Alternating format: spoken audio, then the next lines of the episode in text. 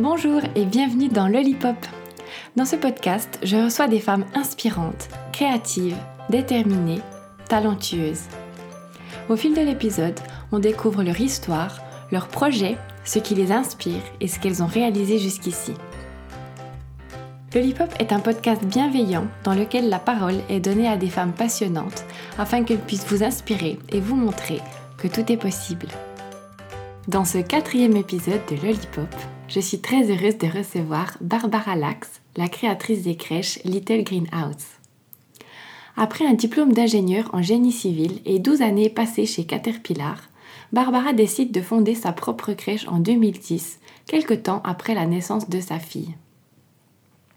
Ne trouvant pas de structure adaptée à ses besoins, elle réfléchit à un concept permettant d'allier au mieux vie professionnelle et vie familiale. Huit ans plus tard, Little Greenhouse compte 150 employés sur trois sites différents et une prochaine ouverture est prévue à Zurich au mois de juin. Avec Barbara Lax, on a parlé de son optimisme et de son besoin de liberté qui l'accompagne depuis toujours. Elle nous raconte les étapes qu'elle a dû franchir pour parvenir à ouvrir sa première crèche et comment elle a développé la philosophie de Little Greenhouse. On découvre dans cette interview qu'au-delà de la success story que l'on peut s'imaginer en lisant son parcours, se cache en réalité beaucoup de travail et de persévérance. J'espère que la détermination de Barbara saura vous inspirer et donnera des clés à toutes celles et ceux qui rêvent de réaliser des projets, quels qu'ils soient. Je vous souhaite une très bonne écoute.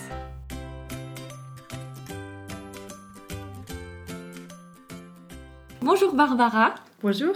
Dans une de tes interviews, tu racontes que l'un de tes profs d'école t'avait convoqué à la fin d'un cours pour te mettre en garde. Ta façon de concevoir la vie, de la voir avec des lunettes roses, selon une expression allemande, était un gros problème. Comment est-ce que tu voyais la vie à ce moment-là et qu'est-ce qui a amené ce prof à te faire cette réflexion? Oui, je me rappelle très bien de ce moment-là. Euh, ça m'a frappé parce que je ne me voyais pas comme ça forcément je pense que j'étais un peu énervée parce qu'on avait pas mal de profs qui essayaient de nous prévenir de tous les risques de l'adolescence ou de grandir, euh, du monde. On, on, on, était élevés aussi avec beaucoup de... Euh, des thèmes de développement durable, ce que je trouve passionnant et ça m'a aussi aidé de devenir passionnant de ce sujet. Par contre, je trouvais parfois ça, ça allait un peu loin. C'était souvent, on parlait que de tous les problèmes. Et je pense que j'étais toujours euh, de mon personnalité assez rebelle et j'aimais toujours challenger les gens. Alors, j'ai challengé ce prof euh, pas mal sur ses réflexions et sur sa, sur sa manière de voir le monde et il n'a pas apprécié. Et du coup, c'était quoi Toi, c'était optimiste? Oui, exactement. Alors, je, trouvais qu'il ne faut pas forcément directement voir tout ce qui allait pas ou tout ce qui pourrait pas aller, mais plutôt voir euh, les opportunités. Je me réjouissais tellement de devenir adulte, de déménager ailleurs, d'essayer plein de choses. Et ça m'a vraiment dégoûté que tous nos profs, ils ont essayé de nous dire attention à attention à ça, le monde, c'est vraiment, il y a plein de problèmes. Et, j'avais envie aussi de voir autre chose. Voilà, je, je pense que je suis de naturel très, très optimiste. Et donc, tu as grandi en, en Bavière, en Allemagne, dans un tout petit village de 300 habitants. Euh, comment s'est passée ton enfance là-bas? Quel souvenir en gardes-tu? Quel enfant est-ce que tu étais? Ce que, ce que je me rappelle le plus, c'est qu'on on a joué beaucoup dehors, on était beaucoup dehors et on n'avait pas forcément beaucoup de surveillance tout le temps. Il y avait énormément de liberté euh, dans notre journée parce qu'il euh, n'y avait pas encore tous ces soucis ou peut-être dans la campagne c'était comme ça, mais euh, notre parents ils savaient parfois pas exactement où on était pendant la journée et puis bah, du coup à la fin de la journée on est rentré quand même.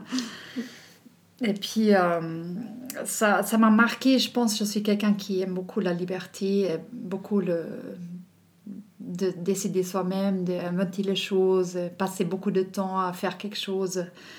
Et ça m'a marqué euh, dans ce sens-là. Mhm. Et quels étaient tes modèles à cet âge-là? Est-ce que tu avais des personnes que tu admirais? Qu'est-ce que tu avais en poster sur les murs de ta chambre? Je me rappelle pas exactement les posters de la mur de ma chambre. J'avais pas un idole comme ça, un chanteur ou quelqu'un. J'aimais beaucoup le sport déjà à l'époque. J'aimais beaucoup skier. Et, faire des, des randonnées à ski. J'aimais beaucoup la nature. C'est tout à fait possible que j'avais un poster de ski ou de montagne, quelque chose comme ça, mais c'est vrai que je ne me rappelle pas. Euh, j'ai beaucoup passé du temps avec mon papa et avec ses copains pour faire des randonnées à ski dans la montagne, des, des tours en vélo. Et, euh, ça m'a toujours beaucoup ressourcé d'être dans la nature et de bouger et de, de faire du sport. Bah, D'ailleurs, tu, tu, j'ai lu que tu as fait des Ironman. C'est oui. juste, tu en as fait deux Oui, alors j'ai fait euh, deux, une et demie peut-être. J'ai fini celle-là de 2003 à Zurich. Et j'ai encore refait en 2004 parce que j'aimais tellement l'expérience de se pousser jusqu'au bout. et C'était vraiment une grande aventure et je voulais faire mieux en 2004. Par contre, euh, j'avais nouveau boulot euh, dans, chez Caterpillar. J'avais juste euh, commencé un nouveau rôle et j'avais pas beaucoup de temps à m'entraîner. Alors j'ai quand même participé et genre 4 euh, km avant le but, j'ai collapsé. Alors j'ai pu pas finir et c'était une grande déception. voilà, j'ai fait une demi. Ah ben bravo, ça, ça demande beaucoup de, de préparation. Oui. ce, ce genre de compétition, oui. Oui, et je pense vraiment ça, c'était aussi une super expérience parce que vraiment tout le monde peut faire ça. Euh, je n'étais pas spécifiquement sportive dans ce moment-là. J'avais jamais fait un triathlon avant. J'aimais beaucoup faire les vélos. Par contre, je ne savais pas bien nager. Je nageais à, à, brosse. Mm-hmm. Je ne savais pas les crawls, la brasse. Et, et puis, je suis allée dans un studio où un professionnel m'avait fait un plan d'entraînement. Euh, et puis j'ai suivi cette plan euh, rigoureusement. Bien sûr, ça a pris beaucoup de, de mon temps. J'ai travaillé au 100%. Alors euh, j'ai vraiment utilisé tous mes pauses de midi, le soir, le week-end pour m'entraîner. En même temps, voilà, c'était pas non plus. Je ne suis pas quelqu'un qui est déjà super sportive à la base. Alors j'ai juste suivi cette plan et, j'ai pu finir. Après, j'étais une des dernières qui a fini, mais le but c'était de finir. J'étais tout fière et, je trouve ça montre qu'on on se met à, à, finir quelque chose, on peut réussir. Donc, tu venais régulièrement en vacances en Suisse car ta grand-maman vivait près de Zurich. Euh, tu termines tes études à l'EPFL et tu obtiens le diplôme d'ingénieur en génie civil, puis tu travailles pendant 12 ans chez Caterpillar à Genève. Euh, durant toute cette période, en fait déjà rien à ton enfance, est-ce que tu te disais qu'un jour tu ouvrirais ta propre entreprise? Était-ce un projet qui était en toi, que, que tu gardais dans un coin? Euh, Est-ce que aussi tu savais déjà que tu voulais être entrepreneur sans savoir euh, encore le thème de, la structure? Je pense justement mon besoin de liberté et d'indépendance, ça m'a toujours guidée vers cette but sans que je l'ai planifié rigoureusement. Quand j'ai dû hum, choisir mes études, pour moi c'était important d'avoir euh, une étude où je pouvais voyager, euh, où je pouvais aussi être mon propre chef et avoir beaucoup de liberté dans mon travail, et où je pourrais assez rapidement arriver à avoir une indépendance et une vraie vie professionnelle. En fait, à la base, je voulais être médecin. Ça, c'était mon rêve. Je voulais devenir spécialiste de, de genoux et de coups, euh, enfin, de, pour le sportif. Euh, et puis, j'étais découragée par mon dans mon village par les gens qui me disent oui, mais bon, euh, tu as une femme, si as, si quand tu as ta spécialisation, tu as peut-être 40 ans, alors tu ne peux plus avoir une famille. Et, c'était tout cet euh, état d'esprit de ce petit village qui m'a freiné d'aller en avant, de vraiment réaliser mon rêve. C'était à quel âge ça? Ça, c'était à 17, 18 ans, en fait, quand j'ai dû choisir mon destin. Et, et puis, ouais, aujourd'hui, je me dis, mais c'est complètement fou. Mais après, à l'époque, bah, j'ai cru ça et je me dis, ok, alors il faut que je choisisse quelque chose où je peux devenir euh, indépendante plus rapidement que dans la médecine. Et, où je peux aussi euh, avoir un impact et faire quelque chose de positif, mais euh, dans un sens où je peux faire ça beaucoup plus rapidement. Pourquoi tu t'es tournée, alors pourquoi tu as choisi le diplôme d'ingénieur en génie civil? Alors c'est quand même très loin de. Oui, c'est très loin, absolument. C'était par j'avais, je me dis, ok, qu'est-ce que je vais étudier? Alors, j'aimais beaucoup la mathématique. J'étais aussi euh, très, très bonne en mathématiques, mais j'aimais vraiment beaucoup aussi de, de calculer, de, de réfléchir à quelque chose, euh, trouver des solutions. Au même temps, j'avais envie de faire quelque chose de tangible, qui a un impact. Euh, et je me dis, ok, en génie civil, on peut on peut avoir un résultat qui est tangible, qui est visible, qui a beaucoup euh, en lien avec la mathématique. Et aussi mon grand-père, en fait, il était, bon, il était architecte et génie civil, alors euh, ça m'a aussi aidé parce que je pouvais m'imaginer plus ou moins ce que c'est cette boulot-là.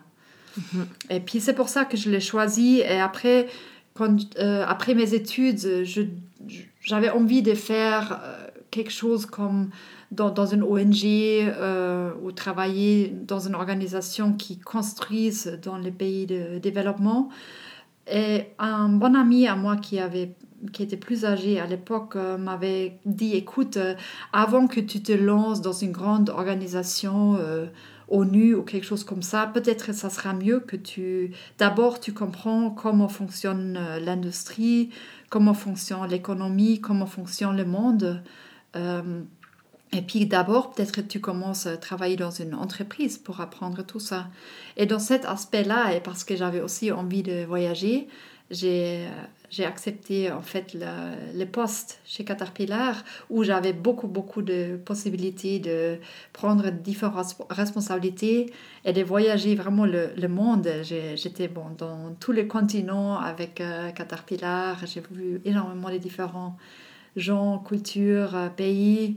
Et, et puis ça m'a vraiment appris beaucoup euh, sur, euh, sur la vie et comment tourne le monde. Ok, d'accord. Ah oui, alors ça, je savais pas que tu avais autant voyagé avec Caterpillar. Oui. Ouais, ah, c'est chouette ça. Et du coup, euh, quand ta fille naît en 2009, au moment de chercher une crèche, tu réalises qu'aucune ne correspond totalement à tes attentes. L'idée de créer ta propre structure te vient en 2010 et c'est un barbecue avec des amis qui sera le véritable déclic euh, tu entreprends alors les démarches pour ouvrir ta première crèche. Euh, tu racontes que ça a été difficile. Non seulement tu ne trouvais pas de financement, mais en plus on t'a pas facilité la tâche pour obtenir les autorisations nécessaires. Euh, tu dis dans une interview d'ailleurs qu'on t'avait répondu Mais madame, laissez-nous, on a déjà assez de soucis sans vous. Finalement, tu mets ta maison en cautionnement et une banque privée accepte de t'accompagner euh, quel souvenir gardes-tu de cette période? Euh, As-tu été découragé par moments? Qu'est-ce qui t'a donné la motivation de continuer? Oui, alors euh, c'était une, une, époque très difficile parce que j'avais cette idée et depuis que j'avais cette idée, ça faisait vraiment un déclic. C'était en fait, cette idée est vraiment venue comme ça par hasard dans une, dans une barbecue et j'ai lancé comme ça sans vraiment rien penser. Mais comme j'étais dans un moment dans ma vie où j'étais pas forcément très contente avec euh, les résultats qu'on pouvait voir de mon travail, on voyait, enfin, j'étais pas satisfaite parce que je me dis, ok, si demain je vais euh, aller en retraite ou euh, partir, de, enfin, il n'aura pas vraiment un impact, un résultat de mon travail. Et, et ça m'a vraiment rendu insatisfait. Et j'avais dit, OK, il faut que je fasse quelque chose où c'est beaucoup plus tangible. Quand j'ai dit cette idée de, de, crèche, en fait, il y avait tellement de feedback positif de mes amis euh, qui étaient là avec moi dans le barbecue, qui se sont dit, ah, mais c'est génial. Je connais quelqu'un qui aurait vraiment besoin de ça, qui vont tout de suite venir chez toi, qui n'ont pas trouvé des solutions il y avait des histoires que les gens racontaient des, parents qui ont dû carrément déménager euh, dans un autre pays, dans un autre canton ou de, de quitter leur boulot. Alors, euh, ça m'a vraiment surprise et en même temps, du coup, je me rendais compte que tout ce que je voulais faire, d'avoir de, plus d'impact, d'avoir quelque chose de tangible, de aussi de faire quelque chose pour le futur, le futur citoyen, et aussi pour l'équilibre euh, dans les familles modernes, parce que je suis aussi passionnée pour, euh, ok, on parle beaucoup de la diversité euh, au travail, l'équilibre dans les couples, dans la famille non moderne, que les deux puissent aussi suivre une carrière et en même temps les deux puissent s'engager pour une famille. Bah, je me rendais compte que tous ces aspects que je tiens tellement à cœur, genre, je pourrais euh, réaliser avec ce projet. Et alors, j'étais vraiment incroyablement passionnée par cette idée. Et ça m'a vraiment aidé dans ce premier temps parce que c'était assez difficile. En fait, euh, beaucoup de gens ont essayé de me freiner parce qu'ils ils se sont fait des soucis. Ils ont dit Attends, euh, tu as un super boulot, tu as un super salaire, tu as beaucoup de sécurité, tu aimes bien ton boulot, tu aimes bien tes collègues, mais pourquoi tu veux tout quitter juste pour euh, lancer quelque chose que tu connais pas du tout tu es un ingénieur, tu ne connais rien dans le monde social, c'est compliqué. Enfin, il y avait Mais c'est qui qui te disait ça? Alors, beaucoup, beaucoup de gens qui, qui ont, comme par exemple mes parents, euh, mon mari, euh, aussi beaucoup de, de, mes proches amis, des gens de ma, ma, famille. Il y avait aussi des autres qui m'ont encouragé, qui ont dit, écoute, euh, c'est super, je peux sentir ton énergie, je peux sentir ta passion, euh, je sais quand euh, tu te mets quelque chose dans la tête, tu peux le réussir. Euh, j'avais ça aussi, alors ça m'a aussi bien sûr aidé. En même temps, j'avais pas du tout attendu qu'il aurait un tel freinement. Et aussi après, quand j'ai commencé à faire les premiers pas, c'était aussi difficile pour moi parce que du coup, j'ai dû rencontrer des agences, par exemple immobilières, ou des banques, euh, des autorités, et j'ai dû chaque fois présenter mon idée comme si c'était déjà une vérité. Et pour moi, c'était aussi un peu comme jouer des théâtres parce que je ne savais pas encore si ça va vraiment fonctionner. Mais j'ai dû vraiment transmettre cette confiance et cette crédibilité. Et c'était vraiment difficile pour moi parce qu'en même temps, j'ai travaillé encore à 100% dans mon travail. Alors j'ai dû tout jongler, en plus avoir un petit enfant à la maison. Et parfois, c'était pour moi aussi stressant quand quelqu'un m'a, m'a pris en sérieux parce que je me dis, oh là là, il pense vraiment que je peux faire ça, mais moi-même, je ne sais pas si je peux le faire. Et de l'autre côté, c'était aussi, ça m'a vraiment énervé aussi parfois quand ça m'est arrivé, par exemple dans les autorités, qui m'ont dit euh, Mais Madame Lax, euh, vous êtes ingénieur, c'est très bien, euh, allez, allez-y, travaillez comme ingénieur. On n'a pas attendu à vous avec votre super idée pour nous encore prendre plus de temps parce qu'on a déjà pas mal de choses à faire et qui m'ont vraiment carrément renvoyé à la maison quand je suis allée les voir. alors, il y avait énormément de moments comme ça qui, qui m'ont. C'était très émotionnellement intense très, très intense et très dur. Et là, ça m'a vraiment aidé d'avoir cette, euh, cette complète passion pour cette idée. Voilà, c'est ça en fait. C'était ce que je voulais te demander. Euh, qu'est-ce qui t'a euh, donné toute cette motivation de continuer? C'est justement la passion pour ton projet qui, qui, réunissait en fait, comme tu dis, toutes les passions que tu avais dans ta vie, enfin tous les sujets qui t'intéressaient. Ben, dans la création de ta crèche, il y avait tout qui allait dedans. Oui, exactement. C'était ça, et c'était aussi que je me dis, ok, à l'époque, j'avais, je sais pas, 38, euh, 39 ans. Et, je me dis, ok, maintenant, j'ai cette idée-là, j'ai cette passion. Il y a tellement de choses que je pense que je peux réaliser avec ça. Je vais toujours regretter toute ma vie si je ne le sais pas. Et si je me dis, ok, même, j'ai vraiment pensé, ok, même si ça ne fonctionne pas, je pense que je serai plus heureuse de l'avoir essayé et j'aurais peut-être perdu, euh, entre parenthèses, euh, quelques années, aussi probablement pas mal d'argent. Euh, j'aurais gagné une bonne expérience, j'aurais gagné aussi de cette confiance que de, de, pouvoir d'essayer de se lancer, de tout laisser derrière et de lancer, de se faire autre chose. Et puis, ça, c'était aussi quelque chose que je savais profondément, qu'il faut que je fasse ça maintenant. Parce que si je ne le fais pas maintenant, avec cette forte émotion, je vais jamais le faire. Et un jour, je vais finir euh, avec tous ces si j'aurais fait ci, avec si j'aurais fait ça. Exactement. De mhm. régler les questions, qu'est-ce que j'aurais pu encore faire. Euh, et ça, ça c'était beaucoup plus grand cette peur-là que le peur de tout perdre. Que tout, ouais. Donc pendant deux ans, de 2010 à 2012, tu restes salarié chez Caterpillar en même temps que tu développes le concept des crèches Little Greenhouse. Euh, comment s'est organisée ta vie pendant toute cette période où tu as dû jongler entre, entre ta carrière d'entrepreneur et ta carrière euh, salariée? Oui, c'était une période très, très stressante pour moi. C'était très stressant. J'aurais jamais imaginé euh, si dur. En fait, j'avais, j'avais une vague idée comment lancer, mais je ne savais vraiment rien. Alors du coup, euh, j'ai continué à travailler chez Caterpillar parce que j'avais aussi besoin de la sécurité de, de mon salaire, aussi pour payer. Bah, j'avais déjà engagé une responsable pédagogique, j'avais quand même déjà des frais, j'avais aussi besoin de, pour les banques de la sécurité, de montrer, regardez, j'ai un bon salaire. J'ai mis aussi beaucoup d'argent de côté que je pouvais à ce moment-là investir dans ce projet. Euh, alors, j'avais pas forcément le choix de juste tout arrêter parce que j'ai un grand euh, euh, budget pour utiliser. J'avais besoin de continuer dans cette sécurité. Et puis j'ai aussi une fois lu que souvent les gens ils font ça en fait, de jongler, de, de, gérer les risques. Alors que quand on fait une grande nouvelle aventure, qu'on essaye de notre côté de garder le, le, minimum, le minimum risque, alors d'avoir de, d'avoir beaucoup de sécurité de un côté. Et je pense que ça, c'était aussi une grande euh, motivation pour moi de garder, de rester dans mon travail. En même temps, j'ai quand même toujours continué à voyager énormément. Euh, et j'avais beaucoup de soucis en fait. La première responsable de pédagogique que j'avais engagée, euh, bah, elle, a, elle avait souvent des étapes où elle était trop fatiguée pour travailler, alors du coup j'ai dû reprendre.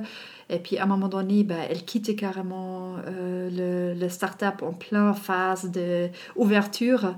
J'ai dû tout reprendre du jour au lendemain et je ne connaissais rien de gérer une équipe, euh, de, j'ai dû répondre à des soucis des parents, de enfin, de, de, tranquilliser tout le monde, de donner cette stabilité.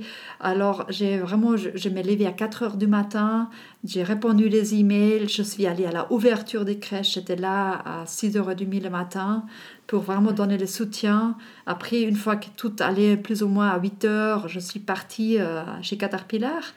Mais les gens, parfois, ils m'ont appelé en urgence parce qu'il y a quelqu'un qui manquait, euh, qui n'est pas venu au travail. Alors, il fallait retourner peut-être parfois carrément aider dans les groupes euh, en tant mm. auxiliaire. Alors, euh, les, mes, enfin, mes collègues, ils ont dit, OK, maintenant tu fais ceci, tu fais cela. Et j'ai aussi beaucoup appris, OK, comment...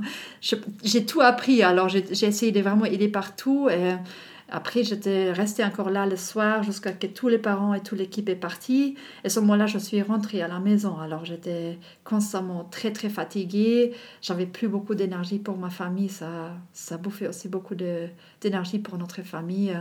C'était une, une, phase très, très dure. Et, et j'avais beaucoup, beaucoup de fois le, le, sentiment que j'arriverais pas à, tout euh, gérer. Je, me sentais à un moment donné euh, très, très... Euh, très fatiguée euh, et très faible. Et ce qui m'a vraiment motivée de continuer, de me lever chaque jour, c'était que j'ai senti que ces gens qui croyaient à mon idée, ils étaient là chaque jour. Et puis, euh, ils, ils, avaient besoin de mon optimisme et de, de, mon soutien. Et quand je leur donnais euh, ce que je pouvais leur donner en énergie positive, ben, ça roulait, même, même avec les peu que je savais faire.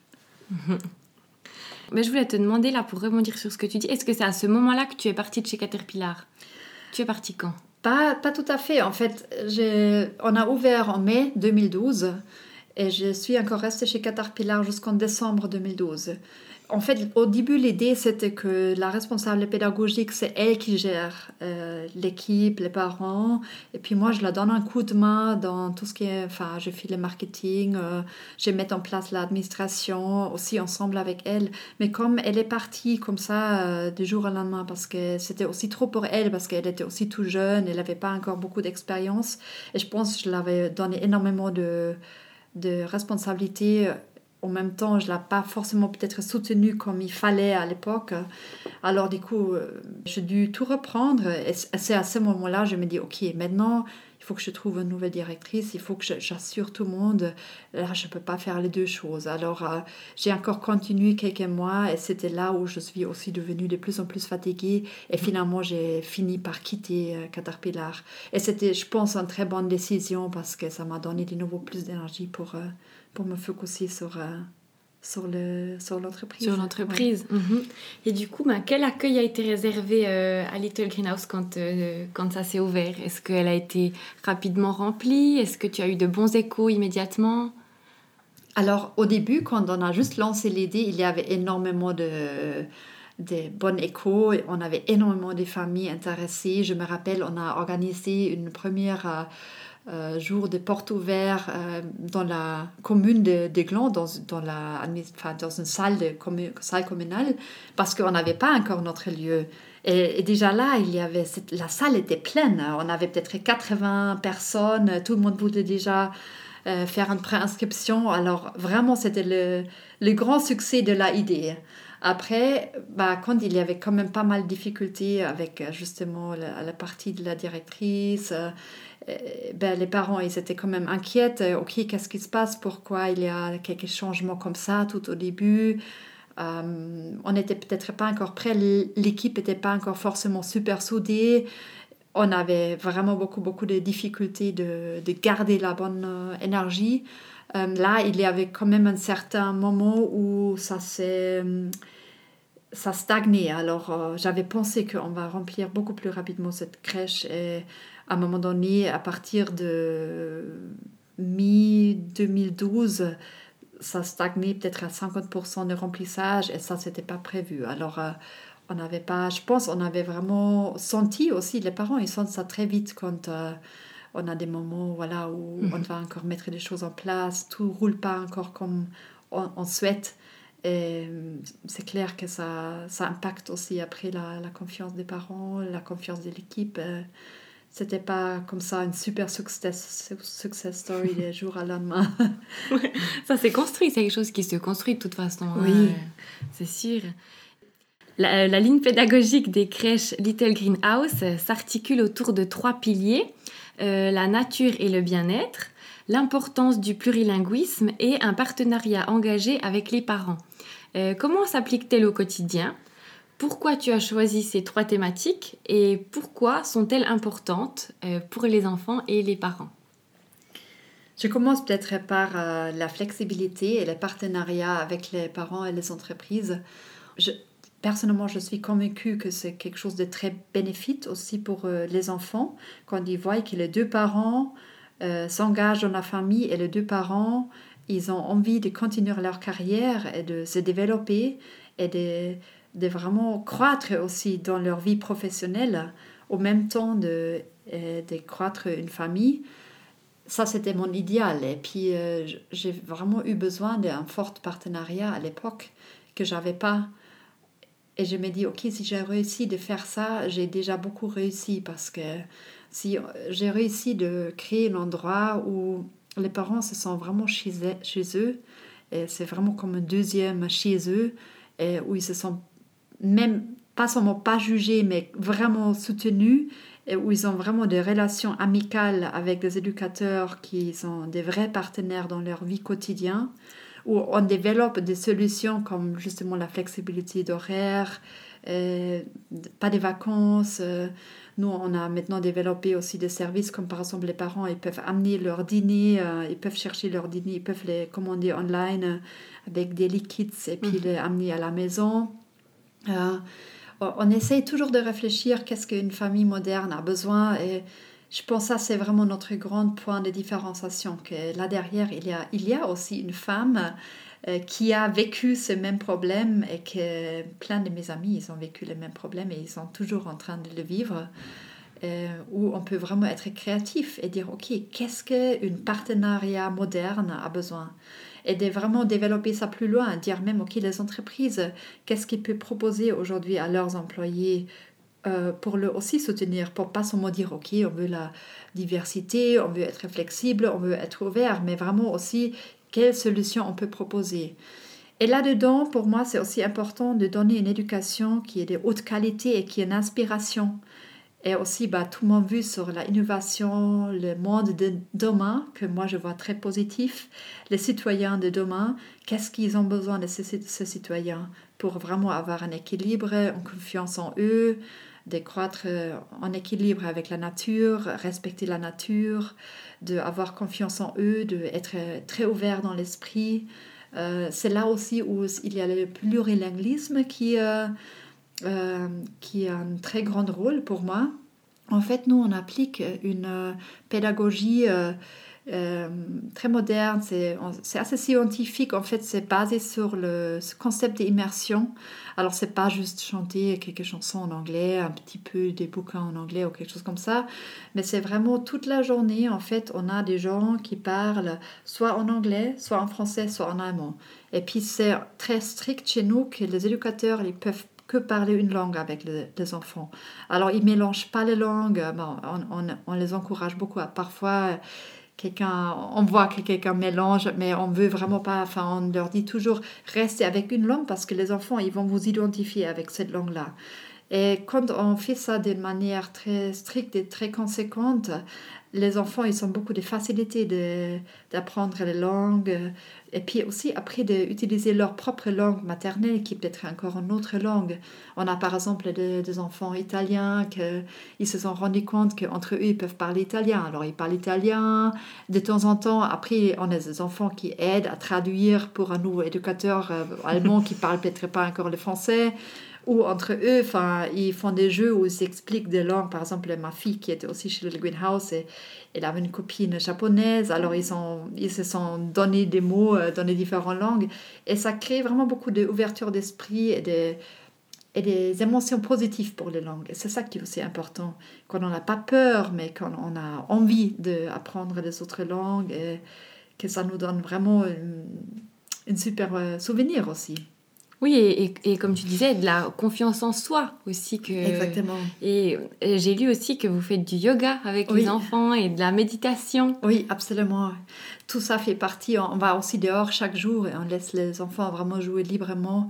On les accompagne beaucoup dans leur observation ou dans, voilà, de, de, les garder engagés, mais on va pas nous proposer à chaque moment ce qu'il faut absolument faire. On travaille vraiment avec l'aménagement et avec les propositions. Et après, c'est vraiment l'enfant qui gère beaucoup ses activités et son développement. Et quand on, on se met quelque chose qu'on a envie et on, se met avec beaucoup de, de passion, bah, c'est là où on apprend le mieux.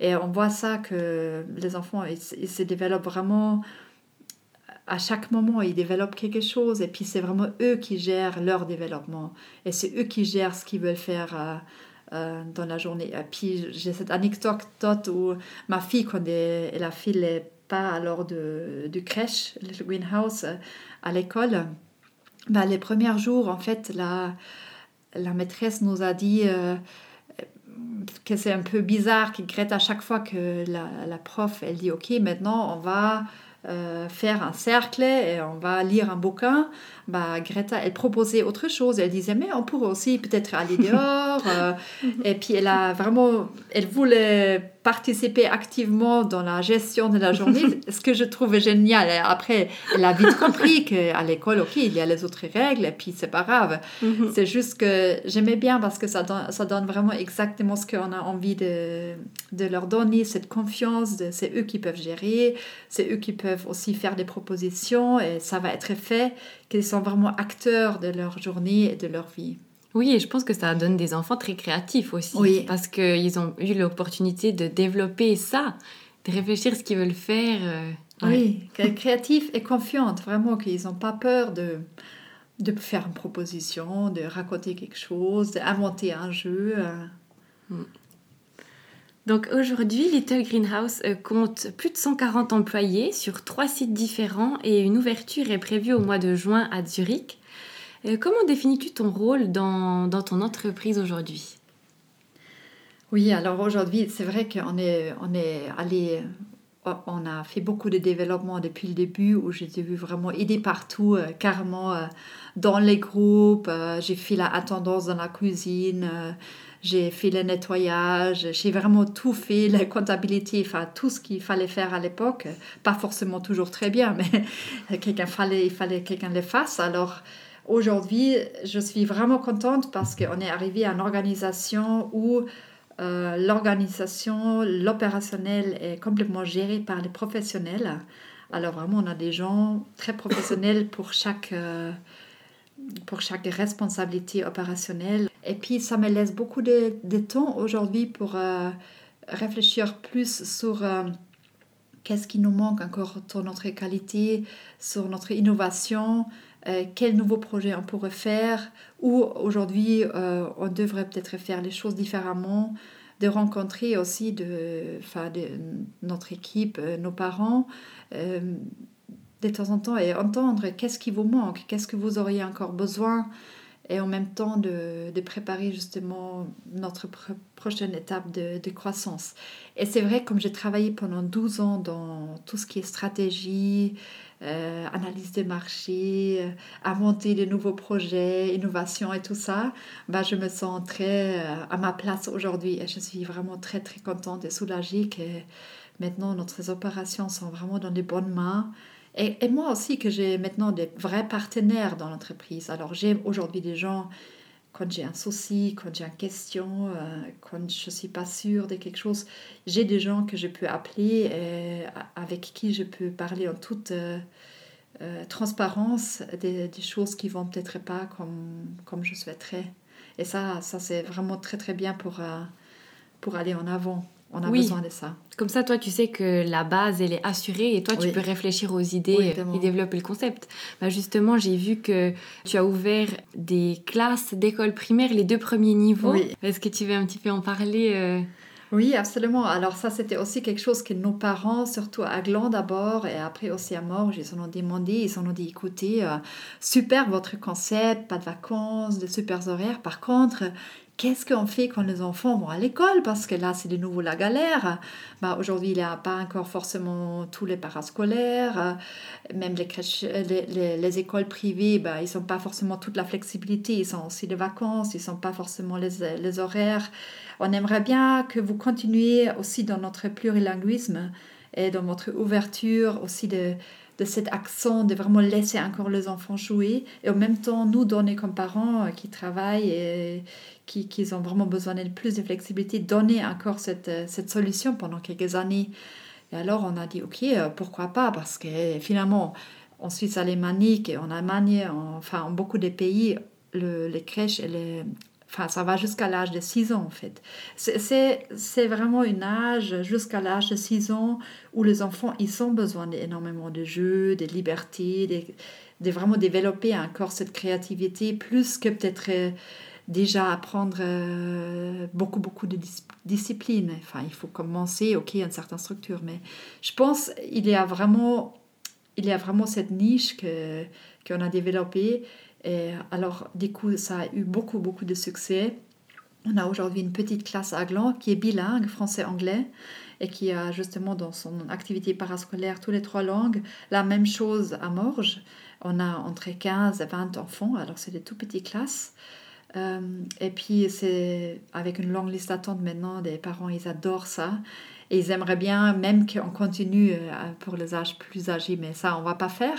Par contre, euh, on, on, réfléchit en ce moment de aussi développer des solutions pour les vacances dans le même esprit, avec les langues, avec la innovation, euh, la nature, voilà, l'équilibre, le bien-être, et de développer des programmes de vacances en allemand, en anglais, en français. Et ça, c'est, je pense, la prochaine étape euh, dans, notre, dans, notre, euh, dans notre idée. Donc, tu racontes qu'à un moment, tu en as eu assez de te sentir jugée de toutes parts, euh, au travail parce que tu partais plus tôt et à la crèche parce que soit tu arrivais trop tard, soit c'est, c'est pas toi qui allais chercher ta fille. Euh, qu'est-ce qui doit changer selon toi dans notre société et dans la manière d'organiser la garde des enfants, euh, non seulement au niveau de l'État, mais aussi au niveau des entreprises, pour que les parents puissent se réaliser professionnellement euh, et au sein de leur famille sans, sans ressentir toute cette, cette culpabilité? Oui, je pense qu'il y a beaucoup de choses qui doivent encore changer aujourd'hui. On a déjà aussi fait un certain chemin, mais je pense qu'il y a encore énormément de choses à faire. Euh, au niveau société, je pense déjà qu'on arrête de penser que on est seulement un bon parent quand on est à 100% là toute la journée pour l'enfant. Je pense qu'on peut aujourd'hui être un très bon exemple pour les, parents, euh, pour les enfants et pour la future euh, génération, la future société, en combinant les deux choses. Et je pense, pour moi, c'est beaucoup plus la, qualité que la quantité qui compte, qu'on passe avec les enfants et dans la famille. Il y a tellement de, choses qu'on on puisse se faciliter la vie. Je pense il ne faut pas essayer d'être parfait dans tous les sens, ni au travail, ni à la maison, ni dans le rôle des parents. Et je pense aujourd'hui, dans notre tête déjà, il faut qu'on nous enlève cette pression et cette euh, stéréotype aussi, euh, comment on devrait être. Parce qu'on se coince tellement et puis on se met tellement nous-mêmes aussi la pression. Déjà ça. Après, bien sûr, il y a beaucoup de, je pense, de choses qui devront changer au niveau de nos, de nos bah, gouvernements, de, des communes, des cantons, euh, de la fédération, euh, qu'il y a aussi plus d'aides pour, par exemple, des aides financières pour les familles, pour, pour avoir plus de places dans les crèches, plus de choix. Euh, aussi plus de, par exemple, euh, que les papas puissent aussi faire leur pause euh, de bébé, qui peuvent, peuvent, aussi avoir 4 mois comme les congé paternité. Je trouve que mhm. vraiment on devrait donner le, les mêmes droits aux, deux pour aussi aider qu'il y a plus de diversité. Parce que si on dit toujours, ok, c'est la femme le problème parce qu'elle a besoin de plein d'exceptions, elle doit travailler à flexibilité, tout ça, bah, ça reste toujours le problème. Mais je vois pas pourquoi ça devrait être comme ça. Je trouve que c'est pas que la responsabilité de la femme de s'en occuper de la famille, c'est vraiment les deux. Et puis on doit aussi à ce moment-là donner les possibilités aux deux de la flexibilité au travail, de travailler depuis la maison, avoir euh, des modes de garde, avoir aussi les congés d'éducation. Et, ben, on peut réfléchir encore à plein de choses. Euh, et je pense qu'on a juste commencé avec ça. Il n'y a pas encore je trouve, une vraie réflexion qui va jusqu'au bout. Mais je suis contente que de plus en plus on parle ce genre de choses ouvertement et on est de moins en moins jugé aussi euh, par ses opinions. Enfin, je pense qu'on peut de plus en plus avoir une vraie conversation. Après, je pense aussi qu'il y a un rôle dans les entreprises parce que aujourd'hui, il y a quand même beaucoup de décalages encore euh, si on parle de diversité, surtout dans le top management. Euh, et je pense qu'aujourd'hui, il faut vraiment encore mettre un boost jusqu'à arriver à un certain niveau. Alors, je suis par exemple tout à fait pour une certaine introduction d'un quota euh, de, diversité des femmes ou des autres euh, aspects de diversité jusqu'à ce qu'on arrive à un certain minimum de base de diversité et après bah, on peut tout à fait de nouveau enlever ces quotas. Mais jusqu'à ce qu'on arrive là, je pense qu'on devrait faire ça. On devrait beaucoup plus faire aussi proactivement pour les, pour les familles modernes, justement, leur donner cette liberté, comme je l'ai dit avant. Aujourd'hui, et ça c'était aussi drôle, c'est une anecdote de Caterpillar euh, que je vois aussi, il y a des choses qui bougent là-bas. J'ai encore beaucoup de copains et bah, majorité bien sûr de mes collègues euh, de l'époque c'est des hommes. Et du coup, récemment, je les entends de plus en plus énervés. Oui, euh, bon, cette femme, elle a eu cette poste, mais bon, elle n'est pas super bien. Elle a juste eu cette poste parce que c'est une femme. Et je leur ai challengé et je leur ai dit, OK, mais regardez déjà maintenant tous ces autres gars qui ont juste eu leur poste parce qu'ils sont potes avec un autre gars, qui sont tous dans ces groupes d'hommes et ils s'aident entre eux. Et puis, c'est pas non plus par leur qualification. Si vous voulez dire ça, euh, je pourrais vous donner beaucoup, beaucoup d'exemples de gens qui ont juste eu un poste parce qu'ils connaissent euh, quelqu'un qui connaît quelqu'un. Euh, et puis ça, cette, cette démarche-là, c'est pas ouvert à des femmes. Alors il faut d'une manière ou d'une autre, bien sûr, pas forcément tout le monde est que promu parce que c'est vraiment le meilleur. Bon, ça sera l'idéal. Mais il faut aussi vraiment avoir ce discours équilibré et, ils ont rigolé parce que effectivement ils ont admis quand même que mhm.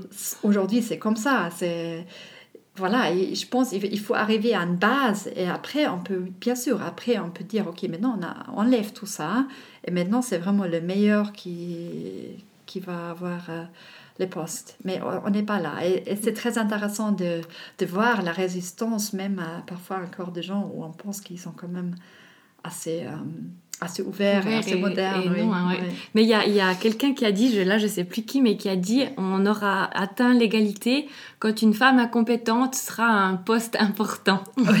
ça me fait penser à ça, ce que, ce que, ce Oui, exactement. Parce que je pourrais vous donner beaucoup, beaucoup d'exemples de, de, voilà, des gens qui sont pas forcément compétentes, c'est pas des femmes, et qui mhm. sont dans des postes euh, qu'on a dit, ok, là, franchement, il aurait dû mieux rester à son poste d'avant. Après, bien sûr, le but, c'est toujours avoir les gens qui sont vraiment compétents. Après, il faut aussi les construire. Hein. On n'apprend pas, on n'est pas tout de suite, euh, on ne sait pas tout faire tout de suite, on doit les apprendre aussi, mais on a besoin d'avoir la possibilité de l'apprendre. Oui, ben justement, je voulais aussi revenir sur ce que tu disais avant sur euh, le congé paternité. C'est que c'est vrai que c'est quelque chose qu'on dit beaucoup en ce moment, qu'il faut aussi que les pères s'impliquent, euh, voilà. Mais en fait, il faut aussi un moment que l'État euh, prenne son rôle là-dedans et qu'il donne l'exemple, qu'il faut donner ce congé paternité pour qu'aux hommes, on leur dise, ben voilà, toi aussi, c'est ton rôle et vous avez les deux le même droit. Et, Absolument et aujourd'hui, si on parle comme ça avec les hommes, juste euh, en face, une, un par un, pas mhm. en groupe, je dirais presque tous les hommes à qui je parle, tous les papas de Little Greenhouse, qui sont d'ailleurs tous très engagés, euh, ils ont envie aussi de, de s'impliquer plus dans la famille. Ils ont envie d'avoir un congé paternité. Ils ont envie de travailler à 80%. Sauf qu'ils n'ont souvent pas le courage de le dire parce qu'ils se sont vite jugés. Et, ils n'osent pas. Alors, je pense qu'il faut aussi vraiment euh, écouter des choses qu'ils n'ont même pas dit, enfin, essayer d'écouter les individus plus qu'un grand groupe de gens, parce que parfois on n'ose pas dire ce qu'on rêve vraiment. Et je, peux te dire que les, les hommes aujourd'hui, euh, tous ces hommes que je connais de Little Greenhouse, ils rêvent, ils rêvent de ça aussi, d'avoir cette flexibilité eux aussi. Ils adorent de, aussi avoir un rôle euh, dans, dans leur famille. Et puis pour mhm. les enfants, c'est tellement important d'avoir les deux parents qui ont un rôle euh, égal euh, dans l'éducation. Ça, mhm. c'est encore un autre aspect. Tout à fait, mais c'est vrai qu'après, on sait aussi que quand on descend à 80, ça freine un peu une carrière. C'est vrai que si c'était quelque chose qui devenait généralisé, tout le monde puisse être à 80, ça, on arrêterait ce blocage des carrières, en fait. Oui, exactement. On donnerait la même possibilité à tout le monde mhm. et ça sera plus quelque chose à, à négocier. D'ailleurs, franchement, je ne comprends pas forcément euh, le problème. Enfin, nous, on a de notre 180 employés au plus, 140 euh, employés au, même plus. Aujourd'hui, je pense on est à 145. Je dirais minimum plus que la moitié, mais probablement deux tiers, ils travaillent à temps partiel. Et je vois pas pourquoi c'est plus compliqué ou plus coûteux ou à, gérer ça. C'est tout, tout est possible. Ça nous coûte pas plus cher d'avoir des gens à temps partiel parce que ben voilà, ils sont à temps partiel, ben, on prend les autres gens. Ou il y a aussi le job sharing, qui est un modèle très intéressant d'ailleurs. Il y a tellement de possibilités. Je pense quand on change notre état d'esprit et voir les choses, on trouve aussi des solutions pour ça. Et c'est un, un, peu un urban euh, legend que ça, ça, coûte plus ou que, mhm. que ça, ça met moins de flexibilité. Je pense que c'est bien le, contraire. Parce que par exemple, nous, quand on a besoin de, quelqu'un part et on a besoin de remplir de nouveau cette poste, ben, on demande aussi dans l'équipe, euh, est-ce que quelqu'un est prêt à augmenter son pourcentage ou réduire son pourcentage? Et ça nous donne plus de flexibilité aussi à chercher quelqu'un qui va de nouveau dans, dans un nouveau poste ça nous coince pas du tout. Voilà, et c'est comme, euh, bah, ça me fait aussi exactement penser à si on donnait le, congé paternité, on arrêterait de, de, mettre tout le problème sur les mamans, en fait, sur euh, oh, ben, elle, va, elle va bientôt avoir un enfant, ou, et, et, qui crée encore quand même des inégalités. Hein. C'est vrai que quand on a 30 ans, 35 ans, si on n'a pas d'enfant, puis qu'on cherche un job, c'est peut-être un peu plus compliqué. Ou, euh, Alors que si on avait les deux, euh, les deux parents avaient cette possibilité, il y aurait plus ça. Vraiment, c'est un truc qu'on enlève. Oui. Ça serait autant les hommes que les femmes. Et, voilà. Exactement. Je pense que l'idéal serait que les femmes puissent aussi continuer à avoir les quatre mois. Et en plus de ça, les hommes peuvent aussi avoir quatre mois. Parce que comme ça, on a encore plus de temps aussi que l'enfant peut rester vraiment à la maison. Et puis, on a, voilà, on a, on, aussi plus de cette, encore cette expérience. Tout au début, euh, les choses se développent tellement vite et qu'on peut partager ça comme dans les autres pays. Euh, euh, on a manière en Suède, en Hollande, qu'on on, peut vraiment avoir plus de ça. Je pense après, ça nous donne aussi plus de loyauté et d'énergie de nouveau pour notre travail. Je pense que c'est vraiment un win-win. Alors, est-ce que tu peux euh, expliquer euh, la différence de prix entre les crèches privées et les crèches publiques? Oui, en fait, ici en Suisse, c'est vraiment très spécifique par canton, parce que par canton est organisé d'une manière différente. Euh, dans certains cantons, il n'y a pas forcément une différence de prix entre les prix, euh, une différence de prix entre les privés et les publics, parce que c'est les parents qui reçoivent les subventions directement et c'est les parents après qui choisissent les crèches. Et finalement, bah, les coûts pour les privés, les vrais coûts, les privés et les publics, c'est plus ou moins la même chose. C'est pas comme on est privé, on n'a pas besoin de plus d'argent. Parfois même au contraire, on doit vraiment être efficace dans la gérance de notre coût. Euh, par contre, il y a des cantons, comme par exemple ici en canton de Vaud ou en canton de Genève, où quand on est privé, et surtout quand on est privé et en but lucratif, euh, les parents ne peuvent pas toucher à ces subventions. Euh, alors, ils ont, ils ont des avantages, les parents, ils ont des avantages quand ils mettent leur enfant à une crèche privée parce qu'ils doivent payer les vrais coûts de crèche par contre, quand ils peuvent mettre leur enfant dans une crèche qui est subventionnée, qui est but non lucratif, qui est communale ou de la, ville, à ce moment-là, bah, ils touchent euh, à une subvention déjà que la crèche reçoit et en plus aussi la famille reçoit dépendant de leurs revenus. Alors, le prix est beaucoup plus bas. Et ça crée un, un déséquilibre qui, je pense, n'est pas bien euh, ni pour les crèches, ni pour euh, la société, et ni pour les parents. Nous, par exemple, ici dans les cantons de Genève et Vaud, bah, forcément, on a une certaine euh, sélectivité des parents qui, qui ont un revenu qui permet de payer le vrai prix. Et alors, nous, on aimerait bien avoir plus de diversité aussi au niveau social c'est important, c'est très important pour la société et pour la future société. Alors, on se bat beaucoup pour ça, de, de vraiment dire, mais il y a quelque chose qui ne va pas dans ce système. Ça crée un système élitaire sans vouloir. Et je trouve c'est très dommage. Et dans un canton, par exemple, comme Zurich, ou comme Lucerne, ou comme Zug, ou comme Berne, bah, c'est pas comme ça. Parce que c'est les parents qui reçoivent les subventions ils choisissent librement leur crèche. Et ça leur coûte pas plus cher d'aller dans une crèche euh, publique que privée parce qu'ils n'ont pas besoin de faire le choix en fonction de comment le, qui gère en fait les crèches. Et je trouve c'est beaucoup plus libéral et ça donne beaucoup plus d'égalité euh, dans la société. C'est beaucoup plus juste. Oui, parce qu'alors là, ce que tu dis, c'est que dans le canton de Vaud, si tu décides de mettre dans une crèche privée, tu payes la totalité. Oui. Voilà. Exactement, tu payes la, le vrai coût. Le vrai coût, voilà, la totalité du coût. Alors que si tu mets en, public, et eh ben voilà, ton coût il est réduit par rapport à ton revenu. Exactement. Et en canton de Vaud, il y a encore, euh, c'est encore plus complexe que ça parce qu'il y a les différents réseaux qu'ils organisent. Certains réseaux euh, ils sont plus chers. Tu, quand tu arrives à un certain plafond de salaire, tu payes plus ou moins la même chose comme chez nous parce que c'est pas forcément très subventionné. C'est vraiment là, carrément, presque chaque commune qui décide euh, leurs différents prix. Et c'est pas du tout euh, facile pour les parents de comprendre ça. Souvent, on est appelé par des parents qui doivent déménager en Suisse euh, déjà pour ça, parce qu'ils aiment bien notre concept bilingue, ouvert et flexible.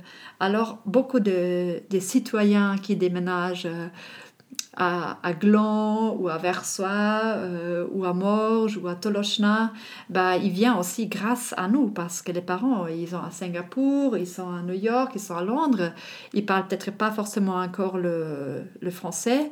Par contre, euh, bah, ils ont un joli revenu qui contribue bien aux impôts. Alors c'est vrai que les communes, ils ont quand même aussi un avantage de nous avoir sur place.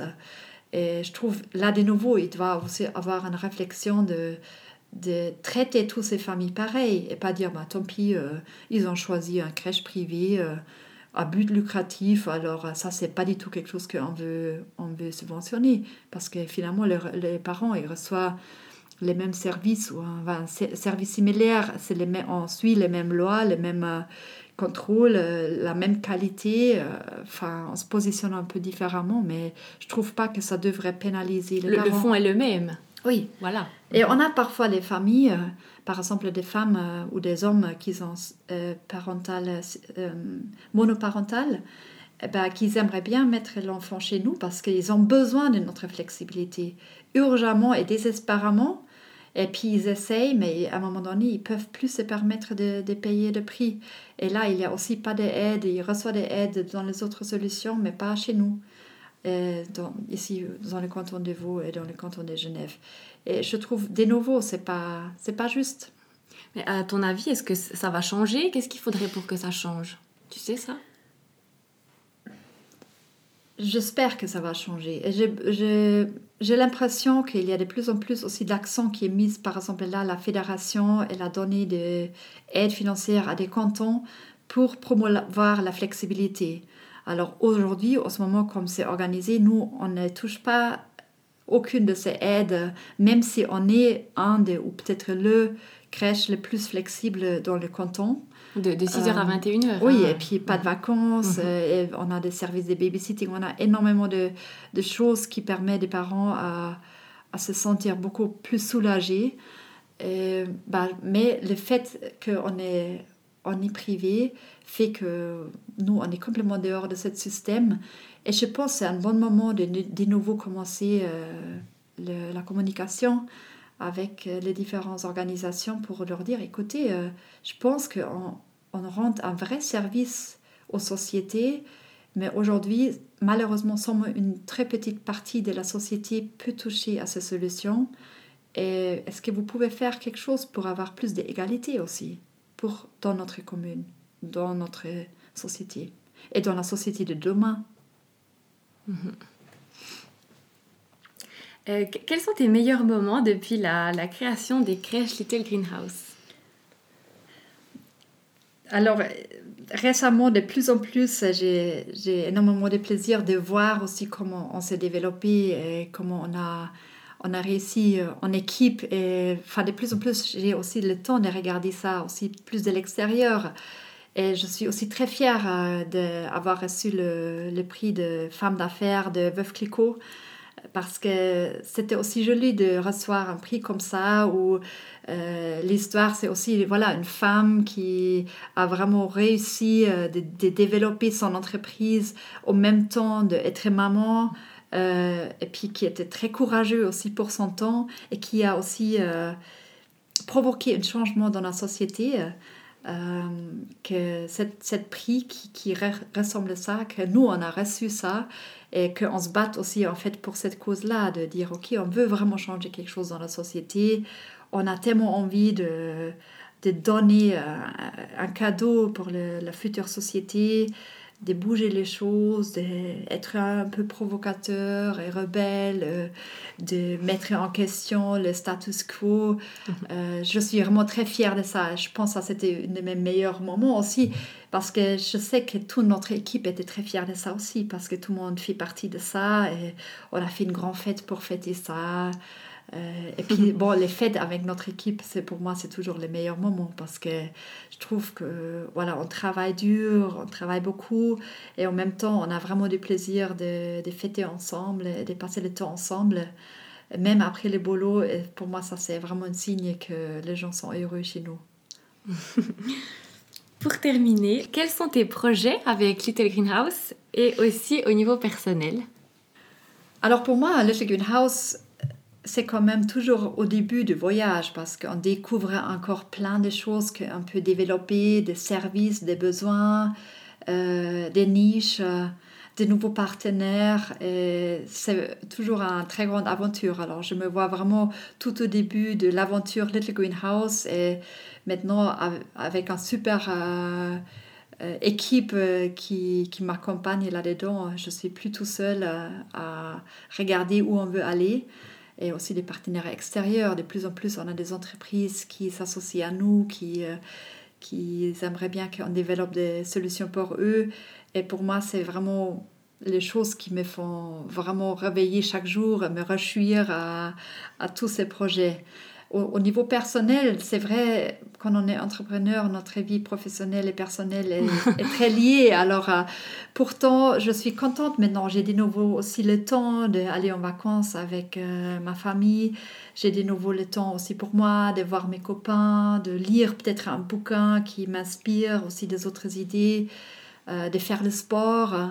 J'ai pas vraiment un projet comme ça, euh, un grand projet personnel.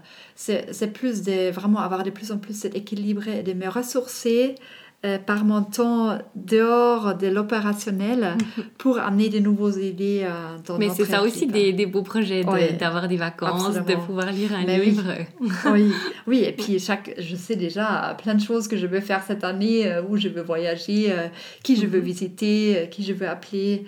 Et, je pense que ça, c'est aussi très important d'avoir un vie dehors de de notre travail, même en entrepreneur, d'avoir une vie où on peut voilà, se ressourcer, avoir l'énergie qu'après on, on, doit tellement donner, aux autres. Exactement. Mhm. Et de, on, on, doit vraiment se permettre ça aussi parce que quand on se permet d'avoir le temps pour le sport, pour euh, regarder un bon film, voir les amis, euh, partir en voyage, bon, on revient avec plein d'énergie, plein d'idées et puis ben, on peut plus donner aussi.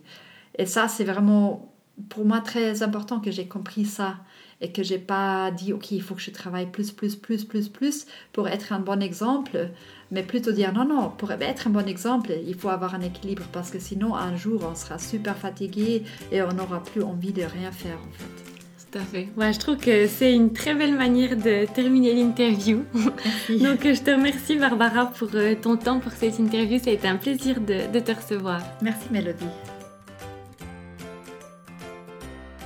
Pour retrouver les crèches Little Greenhouse, vous pouvez vous rendre sur le site internet www.littlegreenhouse.ch. Vous pourrez y découvrir leur philosophie ainsi que tous les lieux d'accueil en Suisse romande. Je vous remercie d'avoir écouté cet épisode de Lollipop. S'il vous a plu, n'hésitez pas à vous y abonner sur iTunes, Apple Podcast ou SoundCloud et à lui laisser 5 étoiles ou un petit commentaire. C'est un geste qui m'aide beaucoup à faire connaître davantage le Lollipop. Pour terminer, encore un grand merci à l'hôtel Beau Rivage pour leur chaleureux accueil. C'est toujours un plaisir de rencontrer mes invités et d'enregistrer les épisodes au sein de leur superbe chambre. Je vous donne rendez-vous dans deux semaines pour un nouvel épisode avec une nouvelle invitée. À bientôt!